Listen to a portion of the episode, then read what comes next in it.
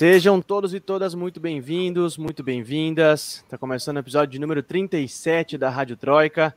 Esse que é o podcast de política internacional em três blocos, aqui nos canais de Opera Mundi. E o episódio de hoje traz o destaque. Scholz assume governo na Alemanha e coloca fim à era Merkel. O capítulo final da gestão de 16 anos da conservadora Angela Merkel e os primeiros passos da administração da social-democracia e o que esperar desse governo de coalizão vão ser os temas do nosso segundo bloco. Nos destaques das nossas correspondentes, a gente vai discutir as conversas entre Putin e Biden sobre a Ucrânia, a acusação por espionagem contra o ex-presidente argentino Maurício Macri e uma visitinha que o ex-presidente brasileiro vai fazer ali pelas terras argentinas, é, que está todo mundo já ansioso por esse rolê. Claro, também teremos o nosso amado FBA Mundo, Festival de Besteiras que assola o mundo, e nossas tão aguardadas dicas culturais lá no final deste querido episódio. Eu sou Lucas Stanislau, repórter de Ópera Mundi. Claro, vocês sabem, nunca estou sozinho aqui no passeio. Recebam com muito carinho a repórter prata da casa, diretamente de Madrid, na Espanha, Camila Varenga. E aí, Camila? E aí, Lucas, tudo bem? Boa noite, boa noite, Amanda, boa noite para todo mundo que está acompanhando a gente aqui ao vivo. Empolgada para mais um programa que é o meu último do ano, eu acredito. Então, vamos que vamos. É isso, a agenda dos nossos correspondentes está muito atribulada, mas a gente sobrevive também com a nossa repórter fotográfica diretamente de Buenos Aires, na Argentina, Amanda Cotrim. E aí, Amanda? E aí, Lucas, boa noite, boa noite, Camila, todo mundo que está acompanhando ao vivo no chat, que vai ouvir depois a gente no Spotify. Obrigada mais uma vez pela oportunidade. Que bem, então eu digo atenção, atenção, podcast que se aproxima do Natal, mas não canta Jingle Bell, a Rádio Troika está no ar.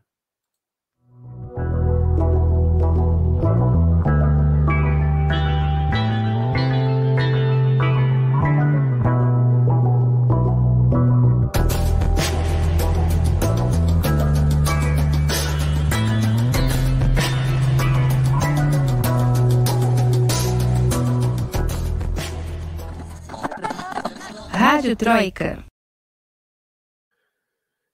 Muito que bem, gente. Começando aqui nosso primeiro bloco, carinhosamente apelidado de Aconteceu Aqui. As nossas correspondentes trazem seus destaques. E eu vou começar com a Camila, para você contar para a gente, Camila, sobre um encontro que rolou nessa terça-feira entre o presidente russo, Vladimir Putin, e o presidente norte-americano Joe Biden, para discutir algumas tensões que estão rolando ali na Ucrânia. É, explica para a gente qual é a treta da vez, Camila. E o que, que saiu dessa reunião de hoje?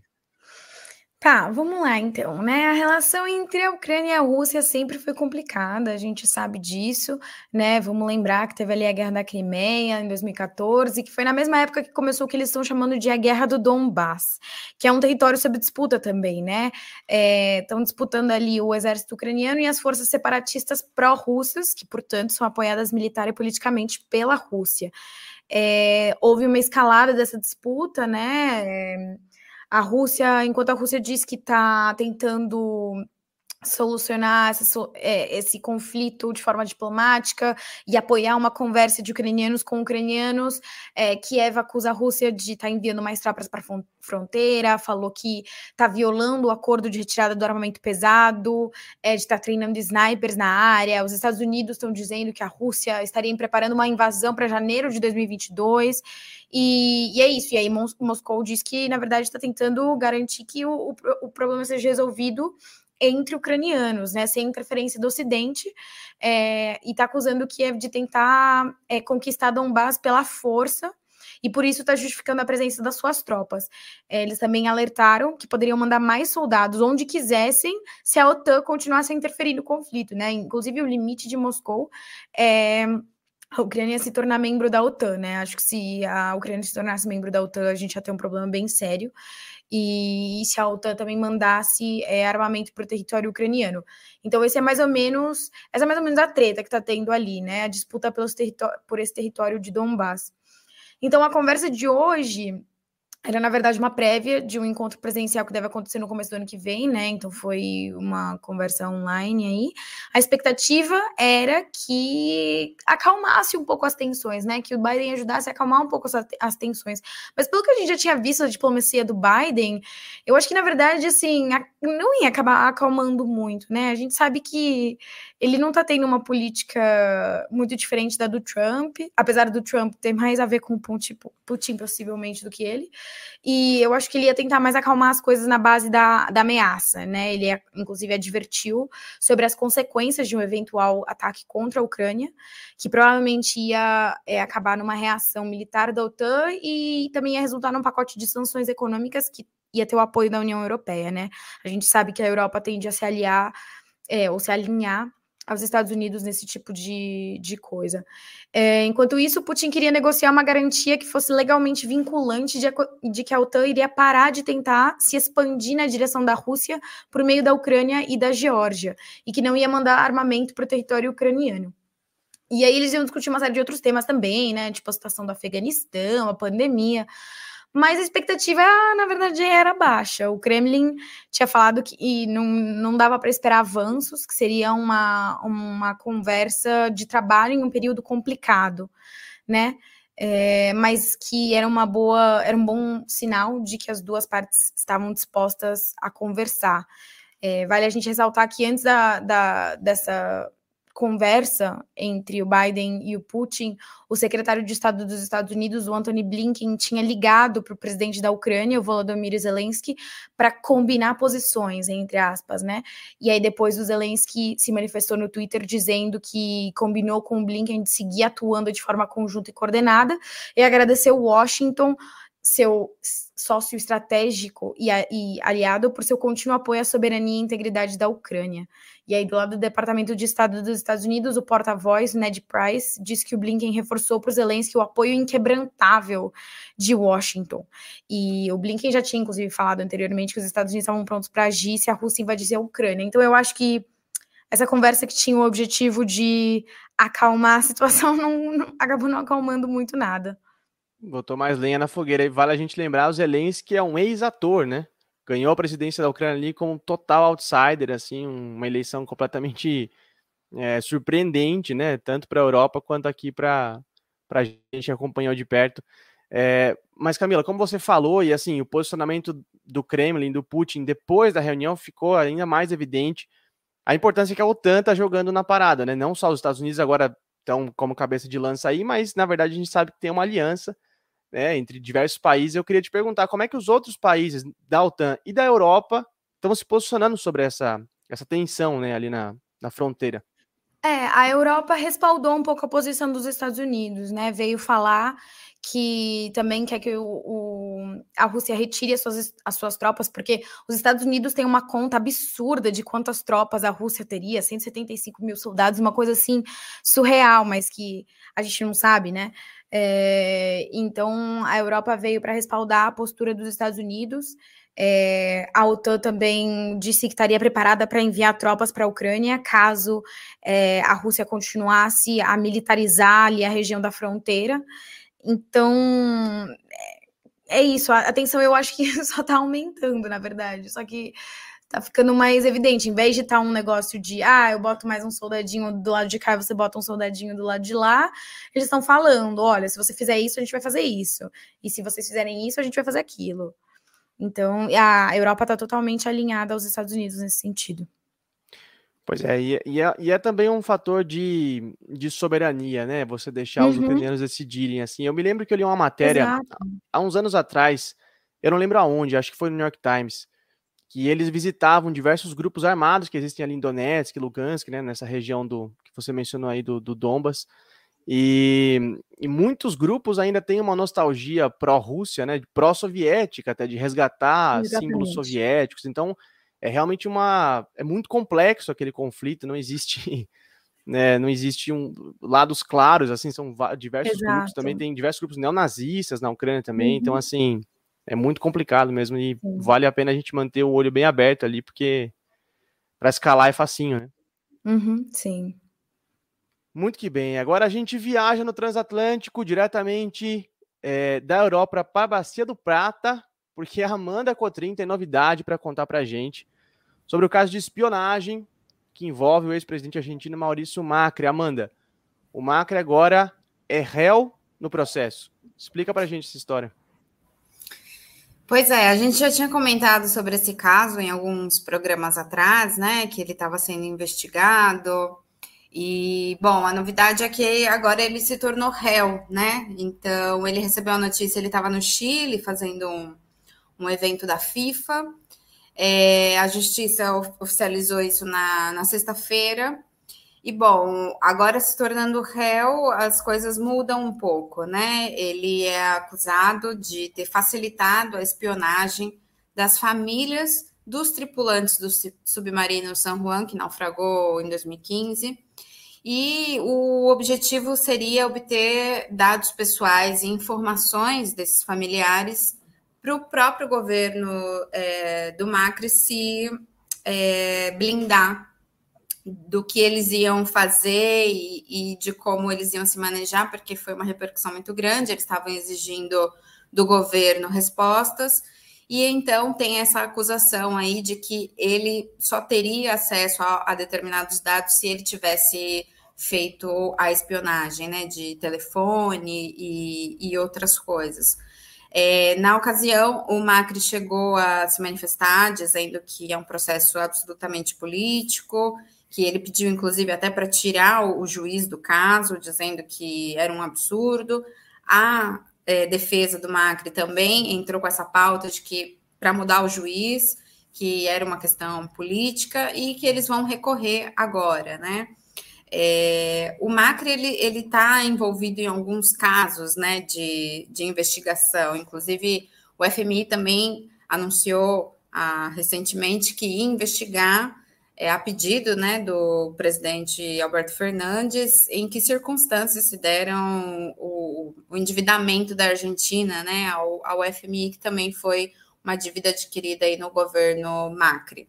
E toda essa situação também fez com que a oposição, que é o partido que o Macri, a colisão, na verdade, o partido do Macri, também faz com que ele fique um pouco afastado dos holofotes, não está dando tendo, dando muita entrevista, teve, tiveram as eleições agora recentemente para o Congresso e ele também não, não, não foi vinculado muito a isso. É, então, digamos que o, o filme está queimado para o Macri, assim, é, é, e essa é a, a, situação atual, né, de que agora, enfim, ele virou réu nesse processo, e vamos ver se se a, se a defesa dele vai conseguir mesmo mudar o juiz, como que eles vão se, se manejar em relação a essa decisão. Amanda, você tocou num ponto aí, eu queria explorar, né? Você falou de como é que está a reação dentro do campo político do Macri, né? dentro da, da direita ali, macrista, né? Do, do Macri, sobre esse caso. Ele já está sendo considerado carta fora do baralho. É, quem é que está ocupando esse espaço? me vem na cabeça Horácio Larreta, prefeito de Buenos Aires, ou não, ou ainda existe uma unidade em torno do Macri, eles ainda estão defendendo, não, o ex-presidente é inocente, não teve nada a ver com isso, vamos fechar no nome dele aqui para preservá-lo, talvez para as próximas eleições, né? não digo nem presidenciais, talvez, mas preservar o nome dele, né? Como é que está isso? É, a política é uma coisa super dinâmica, né? É impressionante. Se fosse o ano passado, 2020, eu acho que a resposta poderia ser: pode ser Macri. Mas esse ano, é, com todos esses casos envolvendo o ex-presidente, um desgaste de imagem e também um certo fortalecimento da imagem do Larreta, que, como você disse, é o prefeito aqui de Buenos Aires, principalmente na questão da pandemia e a forma como, como, como ele se comunica, é muito evidente que o Juntos por El Câmbio não vai apostar no Macri. Não sei se apostaria no, no, no, atual prefeito de Buenos Aires, parece que sim, mas o Macri, sinceramente, eu acredito que é carta fora do baralho. Talvez ele ocupe aí algum cargo estratégico, mas como cabeça de chapa mesmo, eu acho que ele, ele não ele não tem energia política. Ele fala muito, né, que é, ele, ele, a imprensa aqui na Argentina, os grandes meios de comunicação repercutem muito tudo que ele fala, né? E ele, ele chegou a declarar que em 2023 vamos por mudança, e aí dá a entender que ele vai ser a mudança, né? Porque aparece ele, as aspas dele, e aí fica subentendido. Mas, na verdade, eu acho que isso é, é, é marketing, né? Na verdade, eu não acredito que ele seja candidato por tudo isso que a gente falou agora, e também, por outro lado, pelo esse fortalecimento do prefeito de Buenos Aires na campanha e nas, o resultado das eleições aí para o legislativo, isso ficou bem claro. O Macri nem chegou a falar no, no na, na, festa né, que eles fizeram depois das eleições, ele ficou totalmente de escanteio. Assim, então, você imagina que uma figura importante para o partido, no mínimo, fal, falaria, né? E ele, e ele não falou. Pois é, eu não consigo deixar de pensar que embora seja terrível para a imagem, para a reputação dele, esse caso da espionagem mantém ele relevante na imprensa, mantém o nome dele ali e tal. Resta saber se isso vai ser positivo ou negativo. Assim, a minha, minha impressão é de que é extremamente negativo, né? Um cara que é acusado de espionagem ser candidato à presidência. Mas é, vamos aguardar, né, os próximos capítulos dessa dessa deliciosa novela que é a política argentina. Agora, Amanda, você tem mais um destaque para contar para a gente parece que um best friend do atual presidente argentino, Alberto Fernandes, marcou um rolê aí em Buenos Aires essa semana, né? Conta pra gente quem é que tá colando nesse rolê e como é que vai ser essa, esse passeio. Bom, depois de um tour europeu, é, havia uma expectativa, né, do, do Lula visitar a Argentina, mas a, surpresa é de acontecer justamente nesse finalzinho de ano, que parece que 2021 está acontecendo tudo, né? de repente, é, de setembro para cá, parece que todas aquelas demandas que estavam um pouco reprimidas começaram a sair. Então, parece que tá, a gente está vivendo um ano em três meses. Essa é a minha sensação. E, bom, é, já tinha sido divulgado pela imprensa, mas o, a assessoria do Lula não tinha oficializado isso, e hoje eles oficializaram a visita do, do Lula. Ele fica na Argentina na sexta-feira e no sábado ele vai participar do evento que acontece aqui, que é o evento pela democracia e em celebração aos direitos humanos. E na ocasião ele inclusive vai receber um prêmio, que é um prêmio tradicional é, de, dedicado a quem representa né, a luta pelos direitos humanos, e o Lula vai ser agraciado com esse prêmio.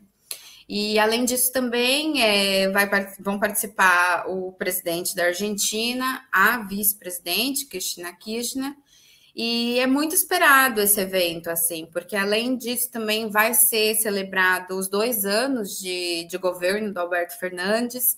É, a data é escolhida justamente para relembrar a redemocratização da Argentina, né, depois do período da ditadura. Então, é, se, se configurou aí como o Dia dos Direitos Humanos e da redemocratização. Então, o Lula chega nesse contexto. E, como você bem disse, eles são muito próximos, né? O Alberto Fernandes chegou até a visitar o Lula na época que o Lula estava preso, sem ser presidente, ele ainda era só um, um candidato. E não é segredo para ninguém que eles têm uma ótima relação. E, e, eu acho que essa vinda do Lula, mas que nada, é um fortalecimento também para o próprio governo do Fernandes, porque o Lula ele é bem, bem quisto aqui na Argentina, seja por liberais, seja por progressistas ou super esquerda. O Lula ele é uma figura muito querida e ele faz um pouco aí como o Pepe Mujica no Uruguai. Então, eu acho que é super, super importante isso para o governo Fernandes e também uma injeção de ânimo, eu acho que para a sociedade argentina, assim, porque o Lula com todo esse poder de oratória que ele tem, com toda a repercussão que ele vem tendo, né, internacional, eu acho que surge também como uma esperança aí de ter um, um governo ao lado da Argentina que vai jogar junto, né? Que não vai ser um governo como o atual governo, que parece que, que fica aí nessa peleia infanto-juvenil, e, e então eu acho que também dá uma renovada nos ares, dá uma uma energizada, assim. Então, a expectativa é super, super grande, assim, da Praça de Maio, que é onde vai acontecer o evento, que fica em frente à Casa Rosada, governo sede do governo, é de milhares de pessoas, assim, para ter uma ideia, assim, a posse do Alberto Fernandes em 2019, também em dezembro, também na Praça de Maio, assim, impossível de transitar, muita, muita gente. Então, a expectativa é daí para mais, né? Lembrando que também vai congregar os imigrantes, né? Aí não é só uma pauta dos argentinos, vai ter brasileiro, vai ter boliviano, peruano, colombiano, enfim, toda uma comunidade imigrante que gosta do Lula e gosta do Brasil. Muito bem, estou ansioso para ver suas fotos, hein? Desse eu também. Era o que eu ia falar, Amanda. Tem que fazer o seu jabá para a galera te seguir, porque você vai estar lá fotografando. Eu, eu, eu, eu vou estar lá fotografando e eu já tô com medo. Beba bastante água, passa protetor solar. Chega bem parado. cedo, vai para um lugar sim. estratégico. Ânimo, é. porque a galera não deixa você é. chegar perto. É, não, vai ser difícil. Bem, agora... um foto tremida. Agora que a gente já deu essa injeção de ansiedade na nossa audiência, os nossos ouvintes, aguardem as fotos da Amanda para sexta-feira. A gente vai quebrar um pouquinho o protocolo aqui desse primeiro bloco. É, porque a gente precisa contar para vocês e comentar uma notícia que saiu hoje à tarde, que deixa a gente muito feliz e contente. Congresso do Chile aprovou o casamento entre pessoas do mesmo sexo. Uma grande vitória para a população chilena, para o respe respeito aos direitos humanos, né? não só no país, mas para toda a América Latina. É, é importante a gente lembrar que essa aprovação vem de cara ao segundo turno das eleições presidenciais, onde de um lado tem um candidato progressista que apoiou esse projeto, que é o Gabriel Boric, e do outro um candidato da extrema-direita, José Antônio Castro, que é completamente contra esse tipo de projeto, contra esse tipo de, de prática. Então, assim, quero levantar a bola rapidamente para nossos correspondentes. Camila Alvarenga, seu comentário sobre o Chile. Bom, primeiro eu queria dizer que eu acho ótimo que a gente está dando uma boa notícia, porque em geral nesse programa a gente só dá notícia ruim. então é bom falar de coisas boas. É... Eu, eu espero que isso que aconteceu agora dê forças para o Boric, sabe? Eu acho que seja um sinal de que a população quer e está pronta para um, um avanço mais à esquerda, né? Menos conservador, mais de mudança, mais de transformação. Espero que isso dê força para a campanha do Boric. Mas, enfim, a gente sabe, né, que tudo pode acontecer. O Caixa, inclusive, já já veio se pronunciar contra, falar que é contra a doutrinação das crianças, não sei o quê, enfim, típica fala conservadora que a gente está acostumado. Então, eu espero que é, aconteça isso, que dê forças para o Boric, não o contrário, né? Que uma coisa desse tipo dê forças para o candidato super conservador e reacionário. Mas, de qualquer forma, fico muito, muito, muito feliz pelo Chile. É uma ótima notícia. Sim, eu, eu acho assim, é, o Chile ele tem uma inclinação conservadora, né? É, de, no contexto latino-americano, assim, não é um dos mais é, progressistas na questão assim de direitos humanos. Então, eu achei um marco muito significativo. É, o projeto ele foi além né, da, do matrimônio, também a adoção por casais é, gays. É, o projeto ele teve um, um, uma treta, digamos assim, entre as casas, né, a Câmara dos Deputados e o Senado. Ele passou por uma reestruturação, foi aprovado hoje, imediatamente foi para a Câmara, também foi aprovado. E, e eu acho que é excelente, assim, o Chile é o que? É o oitavo a aprovar a legalização do matrimônio gay na América Latina, né? A gente tem o Uruguai, a gente tem o Brasil, a gente tem a Costa Rica, a gente tem alguns estados do México, a gente tem o Equador, a Colômbia e a Argentina, que foi uma das primeiras aí na América Latina a aprovar o casamento homoafetivo. Então, eu acho bacana, assim, super importante. Agora vai para a aprovação do Pinheira. Es esperamos que ele aprove, né? Tudo indica que sim. Mas uma vitória muito importante, principalmente nesse contexto aí de, de eleição, que está super polarizado lá no Chile. E que seguimos de olho é, sobre todos os aspectos das eleições do Chile, segundo turno, dia 19 de dezembro. Hum. Muito bem, gente. Tem esse clima, então, de Chile, da alegria de Aviene. A gente pede 30 segundinhos para tomar aquela água, a gente já volta com o segundo bloco da Rádio Troika, não sai daí. Rádio Troika. Você já fez uma assinatura solidária de Opera Mundi? Com 70 centavos por dia, você ajuda a imprensa independente e combativa. Acesse www.operamundi.com.br/apoio.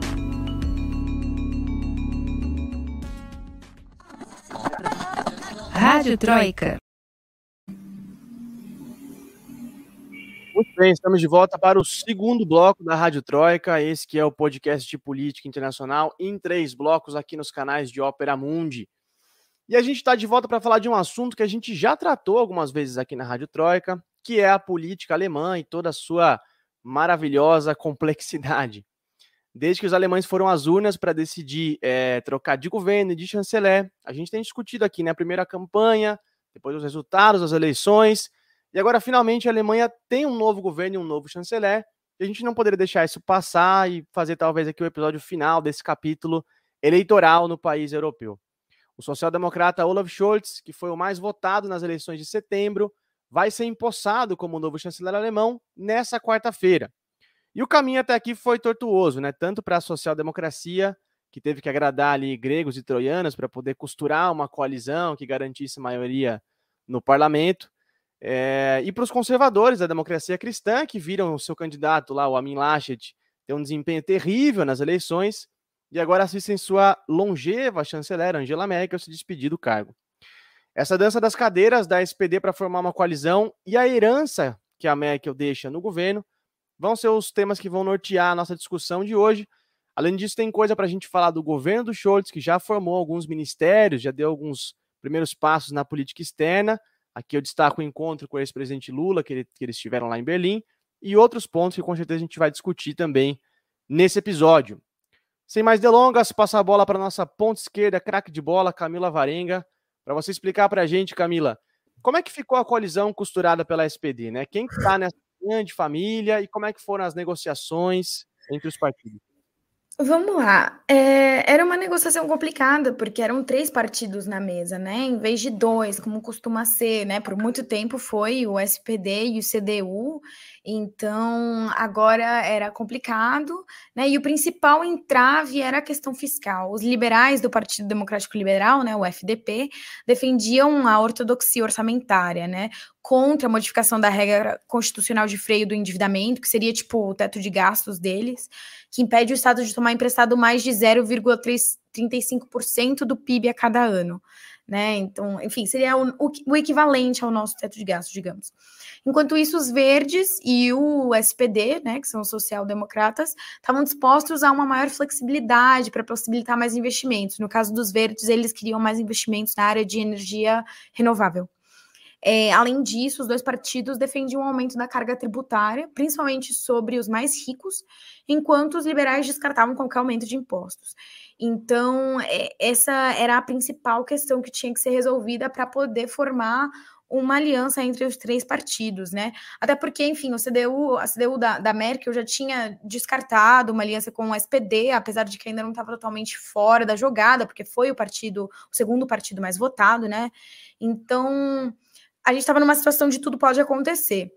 Mas depois de dois meses de negociação, eles conseguiram assinar uma coalizão, virando a primeira aliança tripartidária a governar o país desde os anos 50, e que está sendo chamada de coalizão semáforo, né? Eles sempre dão um nome e agora é a coalizão semáforo, né? Em vermelho, o SPD, verde, os verdes, em amarelo, o FDP. E, e, aí o, acordo prevê mudanças significativas na política ambiental da Alemanha, principalmente, com investimentos maciços em energias renováveis. Também inclui a legalização da maconha e um aumento dos salários mínimos.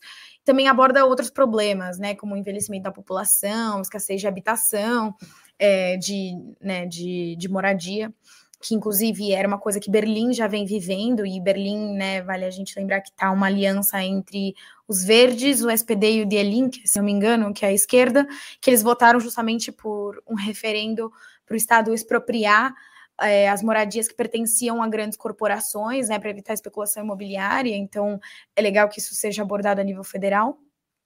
E aí, sobre a questão fiscal, que era o grande problema, o FDP conseguiu pressionar para que não haja aumento dos impostos e eles ganharam o Ministério das Finanças, né? Então, é, eu acho que foi uma concessão que os verdes e o SPD precisou fazer para poder fechar essa coalizão. Mas, enfim, eu acho que mais para frente a Amanda vai falar do resto dos ministérios e a gente vai entender melhor por que, que essa coalizão deu certo. Mas eu acho que essa foi uma das principais concessões que os Verdes e o SPD fizeram para poder dar certo aliança com os liberais.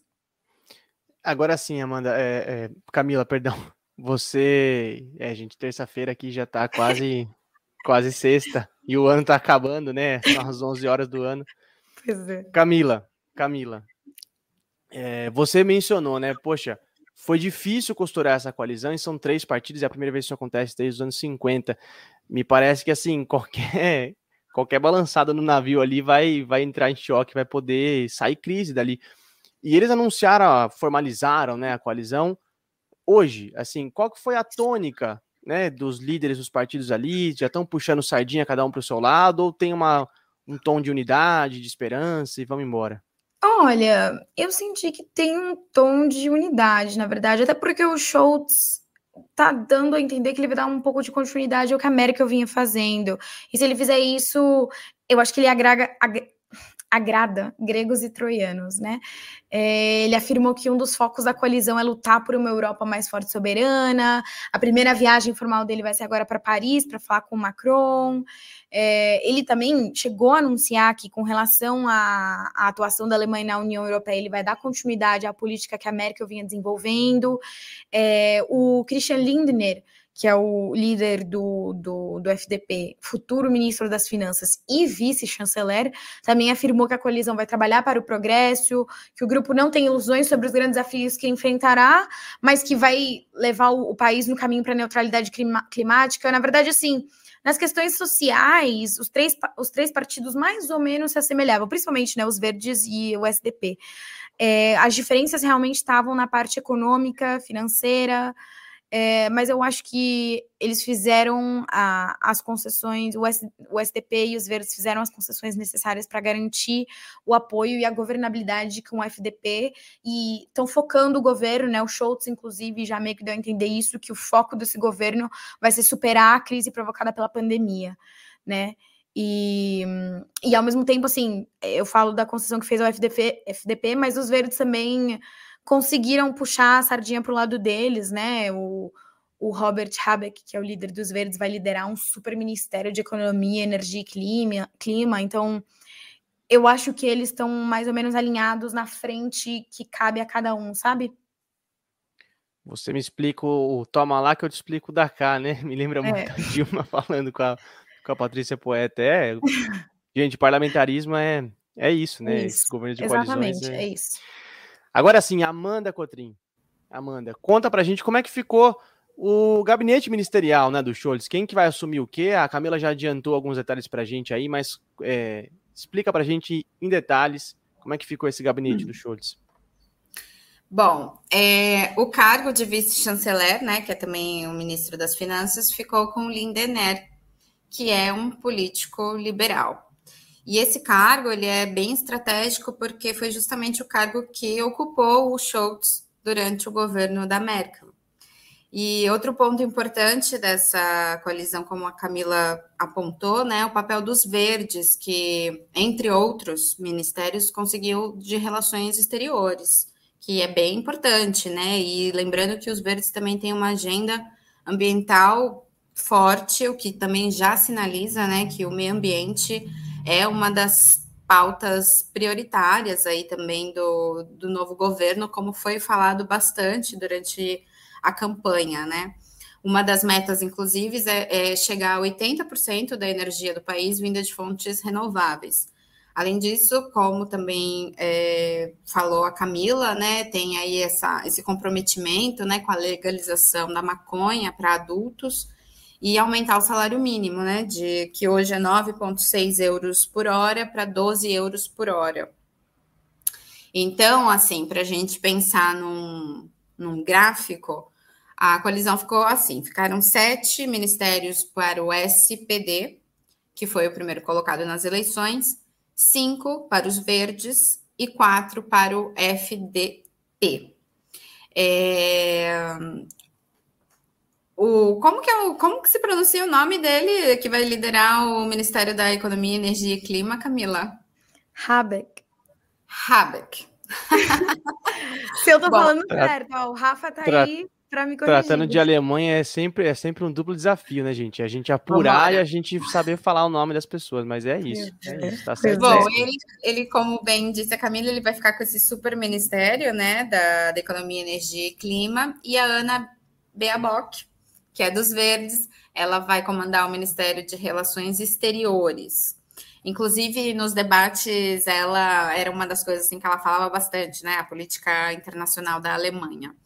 O ela foi S... candidata, né, pelos Verdes, né? Ela liderou a candidatura Exato. dos Verdes, né? Exato, lembrando isso, bem importante.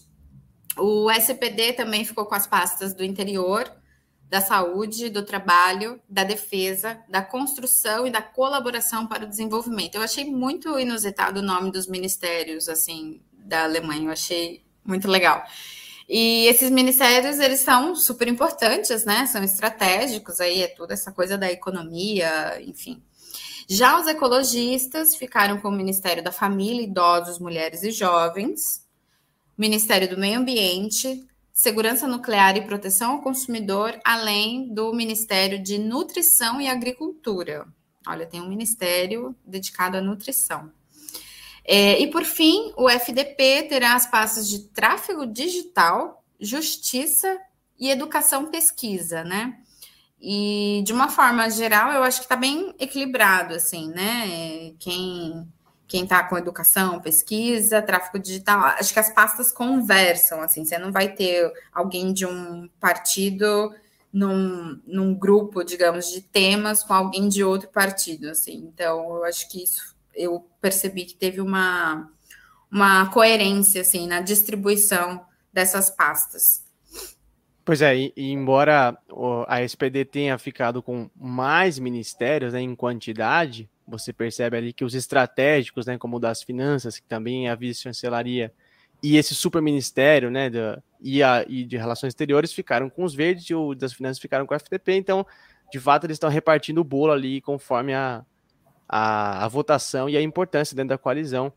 É, eu, sinceramente, vou repetir, assim, eu vou esperar é, o primeiro, a primeira instabilidade nesse, nesse navio para ver quem que vai, qual que vai ser a primeira treta, o primeiro choque, o primeiro atrito entre os partidos.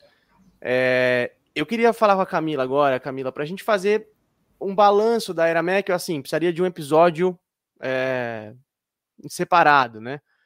Mas é, para você apontar certos aspectos dessa herança dos 16 anos de governo da, da, da Merkel, usando o Scholz de referência, né? Então, assim, o que, que vai continuar e o que, que vai. Qual, qual, é o nível de continuidade e de ruptura entre os programas? Vai mudar muita coisa? Não vai mudar quase nada? Vai ser igual? Tá. É, bom, só retomando o que você falou da primeira crise, eu, eu tô muito sem saber o que esperar, o que acontecer, porque é uma aliança totalmente inusitada entre três partidos, que é uma situação que a gente não vê né, desde 1950, desde antes da gente ter nascido. Exato. Então, é, eu realmente não sei como isso vai se concretizar, mas enfim, acho que vai ser. Eu também não tenho ideia, eu só estou expondo para vocês a minha, minha ansiedade também, porque hoje o programa está é, ansioso. É, mas assim, eu acho que é, é, interessante essa renovação, eu acho que inclusive é, eu, eu li a população vinha pedindo essa renovação, tanto que o Amin Laschet que, que era o candidato à frente da CDU, também saiu da liderança do partido depois do fracasso da CDU. Bom, não fracasso da CDU nas eleições, mas enfim, depois de não ter conseguido ser o mais votado, não ter conseguido formar governo.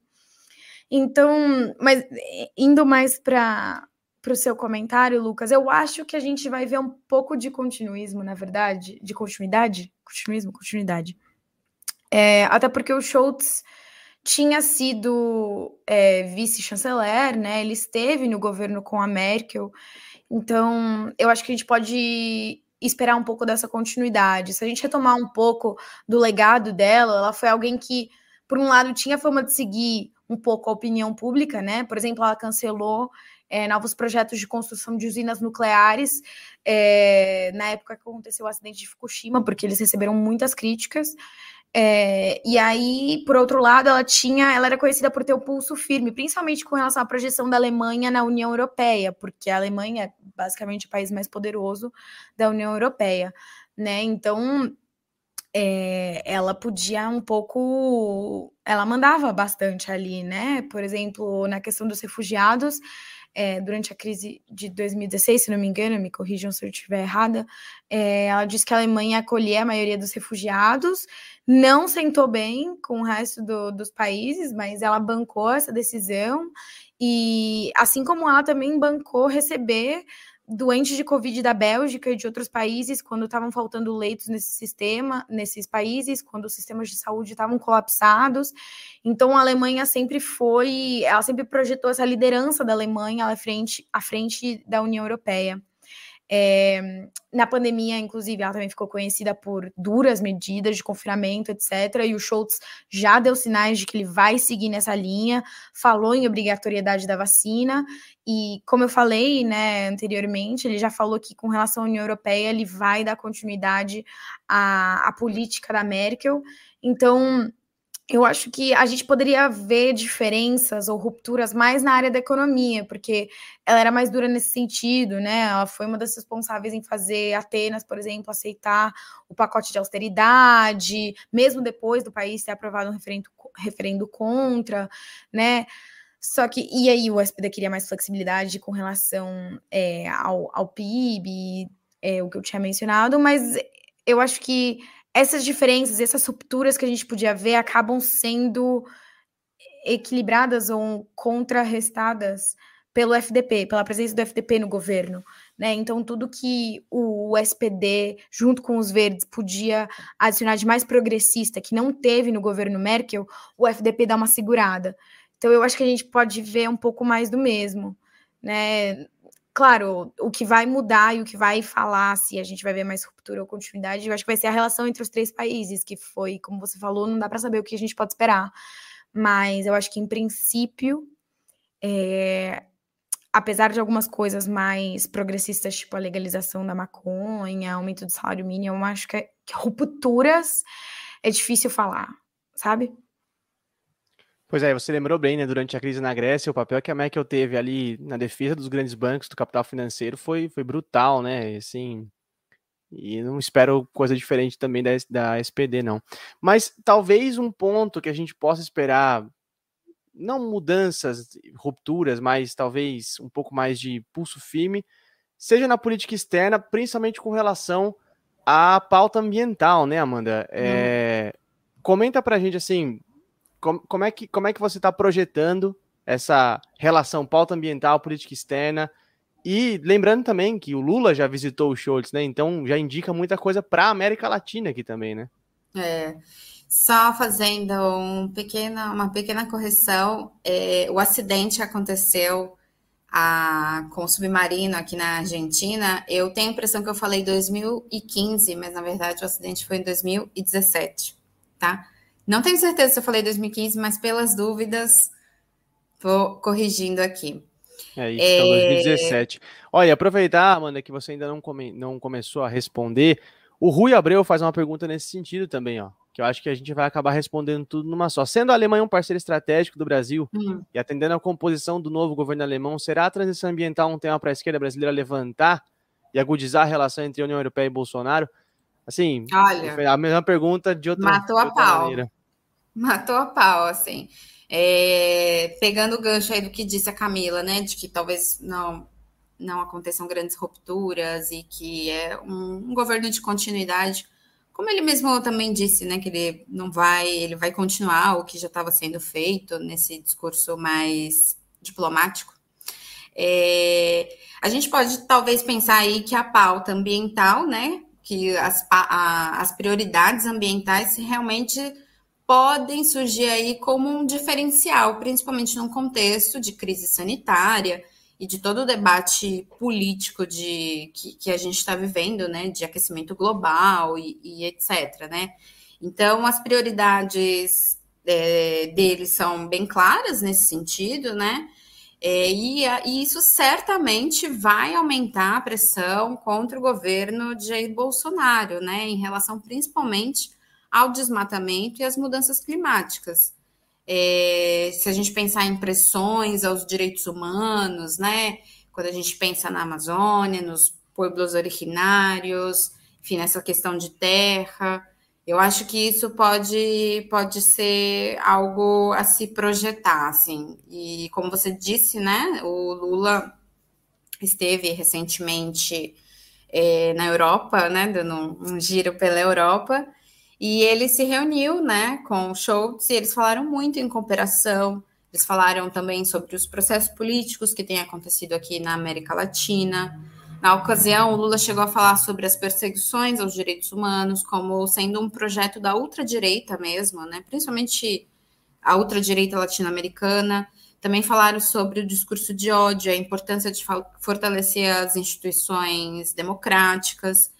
Então, eu acho que essa reunião também, ainda que breve, né, com o Lula, também é, uma, é um sinal, né, de, para que para que lado para que lado tá, tá, tá, tá indo assim a direção do mundo mesmo do ponto de vista da política da geopolítica né? É, eu acho que por aí a gente pode ter alguma alguma esperança né? Principalmente no quesito de pressões internacionais a Amazônia com certeza assim é e lembrando que tem um dado aqui bem importante que é, foi o maior índice de desmatamento em 15 anos, né? Que foi registrado em novembro. Foi uma alta de 22% entre agosto de 2020 e julho de 2021.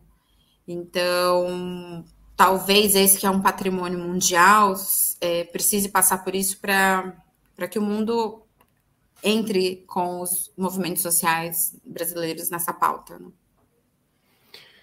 Pois é, só lembrando, né? Se alguém estava em Marte e chegou hoje aqui, a gente está falando da relação do Schultz com Lula, porque o Lula é o nome mais forte da esquerda brasileira para as eleições do ano que vem, provável candidato à presidência da República, né? Ainda não está confirmado, mas é o provável candidato. Então, essa para rivalizar e colocar a Alemanha de um lado da, da disputa, né? Do, do ano que vem. Gente, eu acho que com isso a gente coloca um laço e passa a fita aqui no capítulo eleições da Alemanha. Agora a gente vira a página e começa a cobrir o governo Schultz, né? O governo da SPD, o governo da, dessa coalizão semáforo. É, e espero os próximos capítulos aí dessa, dessa que é uma nova fase da política alemã e, como eu disse no começo, sua maravilhosa complexidade. É, 30 segundinhos, não sai daí que a gente já volta para dar um pouco de risada, passar um pouquinho de vergonha junto e falar um pouco de cultura também. A Rádio Troika volta em 30 segundos, não sai daí. Rádio Troika. Inscreva-se no canal de Ópera Mundi no YouTube e ative as notificações para não perder nossos programas. Curta e siga nossas páginas no Facebook e no Twitter. Ah, e não esquece de seguir nossos podcasts na sua plataforma favorita.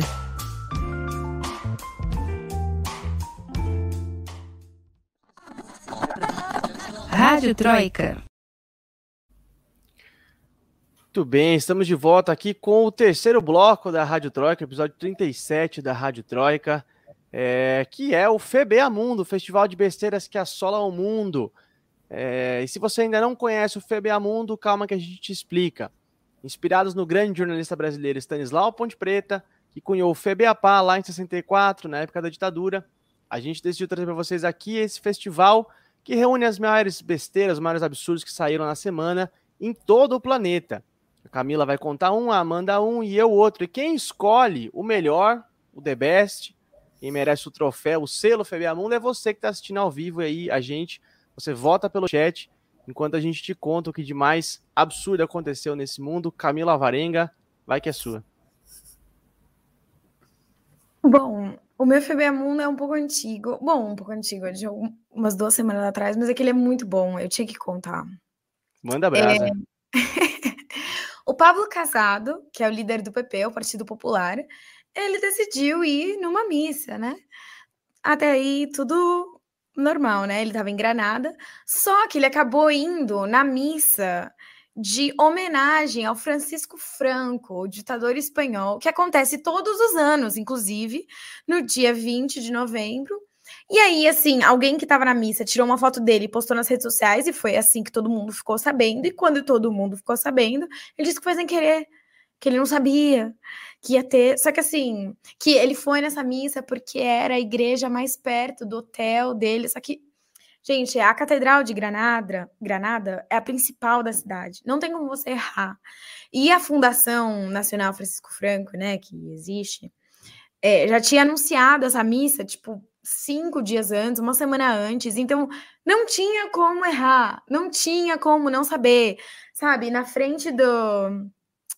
É, ali na frente, nos primeiros bancos, né, tinha, um, tinha uma bandeira franquista, tinha uma bandeira da Espanha, né, uma coroa de flores com as cores da bandeira espanhola.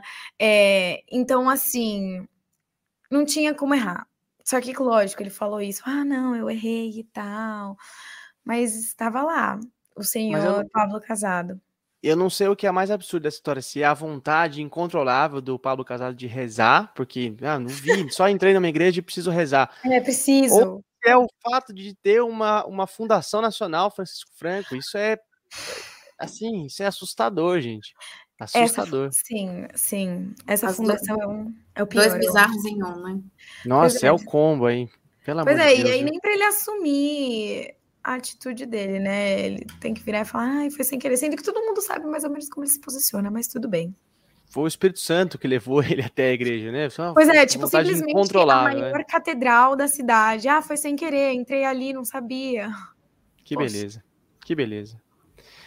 Muito bem, Amanda Cotrim. Bom. Supera a extrema-direita espanhola.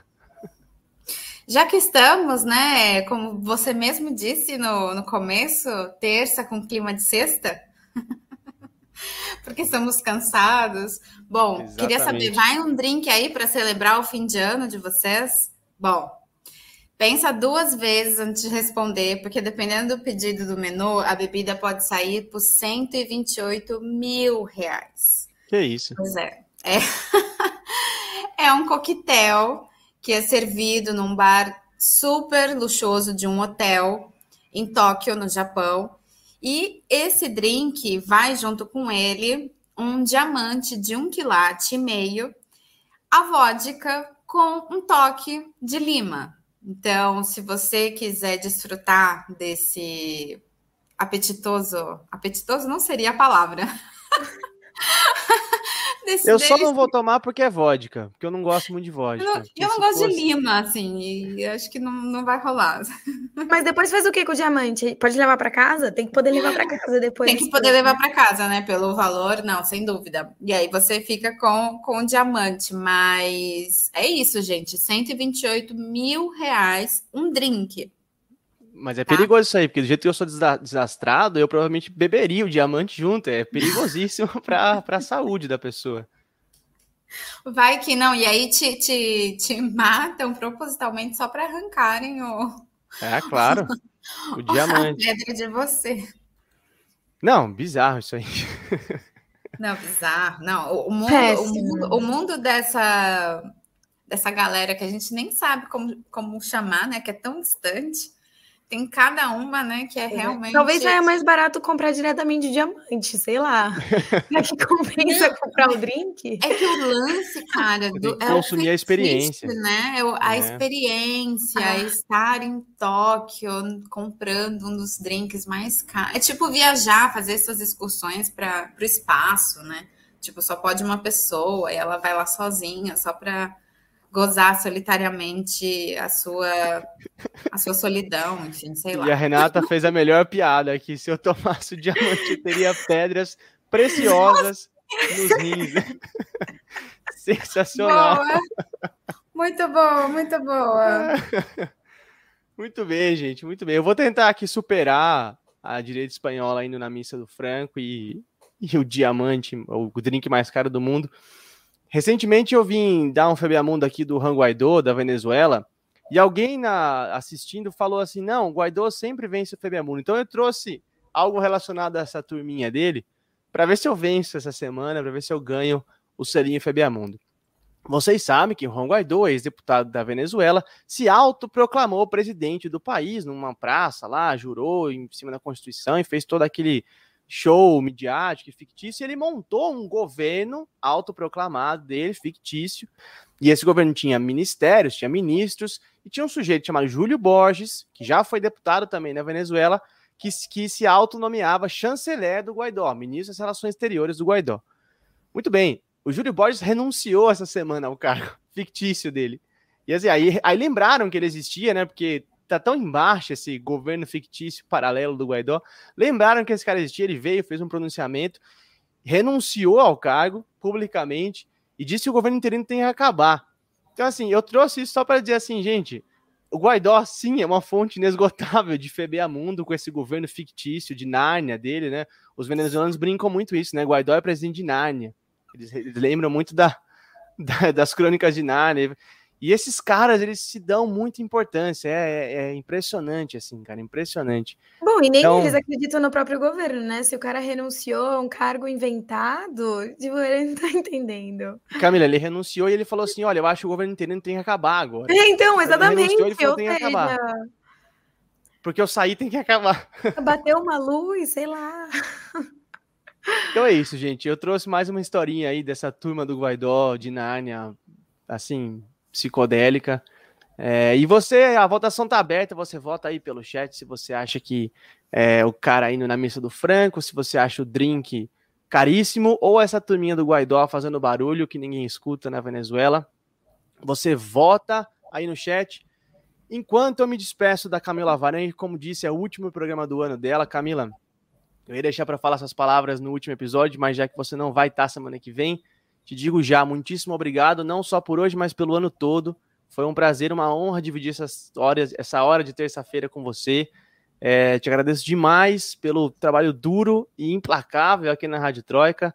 Sensacional, um grande abraço. Sua dica cultural e sua despedida, por favor. Poxa, muito obrigada, Lucas. É, obrigada, Amanda.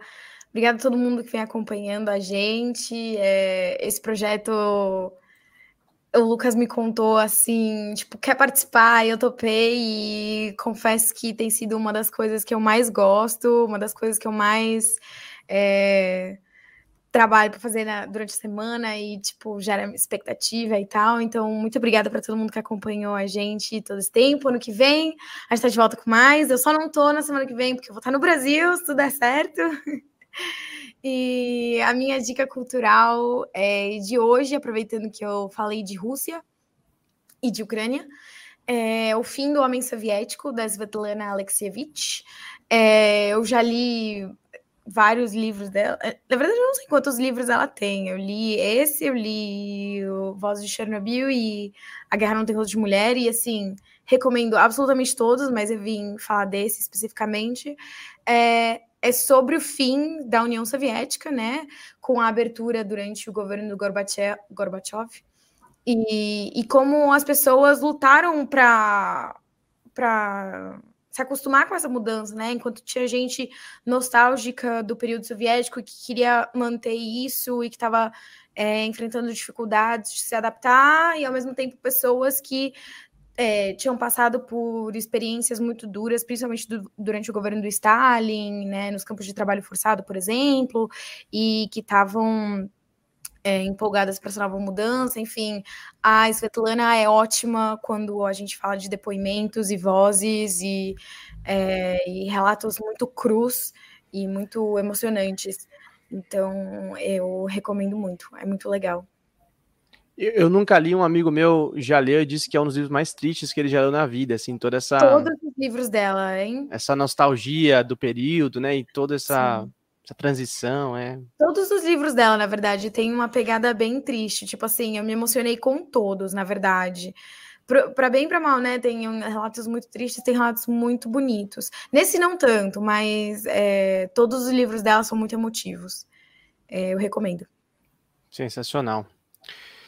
Muito que bem. Então, é, te esperamos aqui de braços abertos na terrinha e até ano que vem a gente se vê com certeza. Amanda Cotrim, sua despedida fica para a semana que vem, porque você vai estar com a gente aqui. Mas por hoje me despeço de você para esse episódio. Muitíssimo obrigado pela sua participação, foi sensacional, como sempre. Seus informes finais, sua dica cultural, por favor.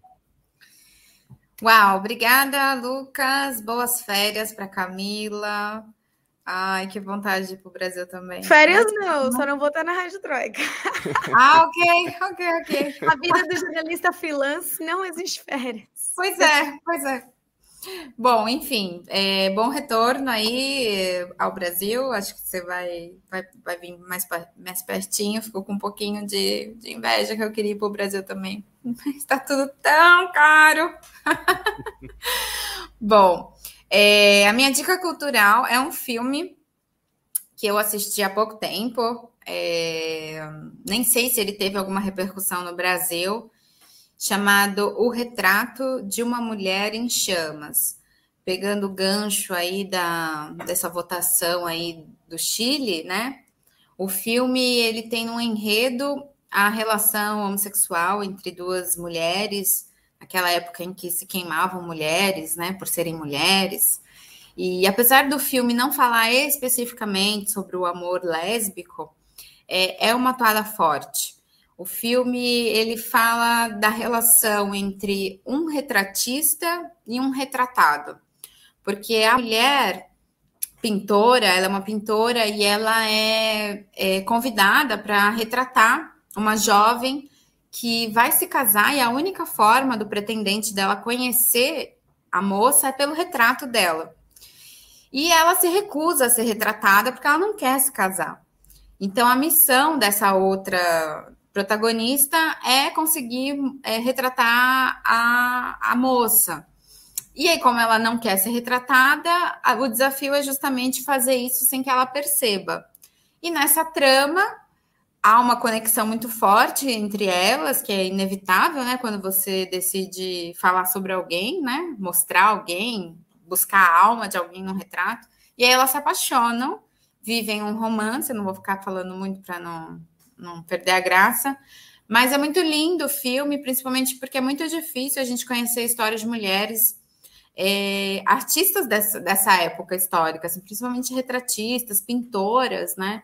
Então é muito legal enquanto arquivo histórico mesmo, apesar de ter todo esse drama aí afetivo. Fica a dica. O retrato de uma jovem em chamas. Não, fiquei muito curioso agora. Deve ser, deve ser muito bom. Deve ser muito bom mesmo. Sensacional, muito que bem. E o âncora também tem dica cultural. Eu não sei se alguém já indicou essa série aqui, se fui eu, ou se foi o Rafael, ou se foi alguma de vocês.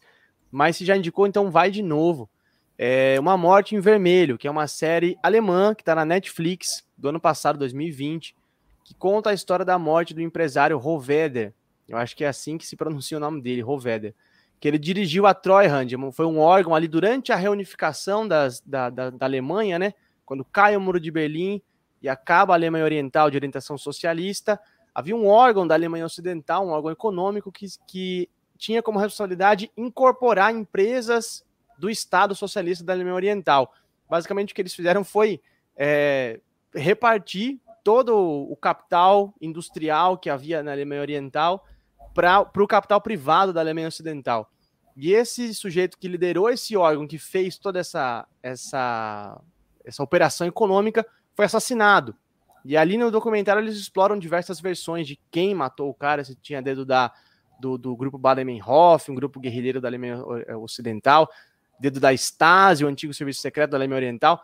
É um baita documentário muito interessante para entender a história da Alemanha, já que a gente falou de Alemanha aqui, um capítulo novo da história da Alemanha se inaugura amanhã. Eu quis trazer essa, essa série que fala de um capítulo importante da história da Alemanha aí de pano de fundo, que é a reunificação em 89 a 91, né? E, e, e fala do assassinato desse cara aí, desse, desse tal de Roveder, que liderou esse órgão. Muito que bem, gente. Órgão eleitoral. Camila Alvarenho, o que o seu bloquinho nos diz? Olha, foi apertado hoje, mas por um voto, porque é meu último programa eu ganhei. Muito que bem, Stanislau Ponte Preta vai a Madrid mais uma vez, não poderia ser diferente. É... Pô, no último eu merecia. Claro, claro, merecidamente, merecidamente. A Camila bateu recorde esse ano, hein, Amanda? Vamos ver se ano que vem a gente dá um pouco mais de feijão aí, dá um pouco mais de borogodó pra gente tirar eu acho esse... que no ano que vem tem que ter um prêmio real oficial, né? Porque depois de todo, tudo isso... Atenção, patrocinadores. Fica a dica. Patrocínio a Rádio Troika. Se alguém aí na audiência que estiver ouvindo, assistindo a gente, olha só, fica a dica, oportunidade de negócio aqui na Rádio Troika. Que bem, parabéns, Camila, parabéns. É, missa do Franco não dá, né? Sem querer, rapaz. Obrigada. Sem querer, não, Falar não que é dá. é sem querer. É. Olha só, gente, a gente tá com as nossas. Se você ainda não reparou, é, para quem está assistindo a gente ao vivo, claro, né? É, nossas contas no Twitter estão aqui nos nossos nominhos. Se você está ouvindo a gente, eu vou falar. O meu é Stanislau Lucas, sem o E, tá? Stanislau com S mudo, Stanislau Lucas. A Camila está no Twitter com arroba CAM Alvarenga. E a Amanda também está no Twitter agora com arroba Amanda Cotrim Fotografia e também no Instagram. Sigam a Amanda para as fotos maravilhosas que ela faz. E claro, também as redes do Ópera, se você quiser seguir a gente, a gente está em quase todas, arroba Operamundi, no Twitter, no Instagram, facebook.com.br Operamundi, e aqui no YouTube também, onde vai estar assistindo a gente. É... E é isso, gente. Fiquem aqui no canal do Ópera, que a programação dessa semana está imperdível. Na segunda-feira que vem tem o Roda Mundo, comandada pela minha querida colega Fernanda Forgerini. E a Rádio Troika volta com seu último episódio desse ano, é, na terça-feira que vem, sempre às 19 horas. É, eu quero agradecer demais a audiência de vocês é, e espero que vocês fiquem com a gente aqui para o próximo episódio, que vai ser o último do ano. E ano que vem a gente, claro, vai estar de volta. Esse e outros episódios da Rádio Troika você pode ouvir na sua plataforma de podcast preferida. Um grande beijo a todos, se cuidem, muitíssimo obrigado e até semana que vem. O podcast Rádio Troika tem idealização e apresentação de Lucas Stanislau. A locução é de Fernanda Forgerini. Supervisão de Haroldo Cerávulo Cereza e Rafael Targino.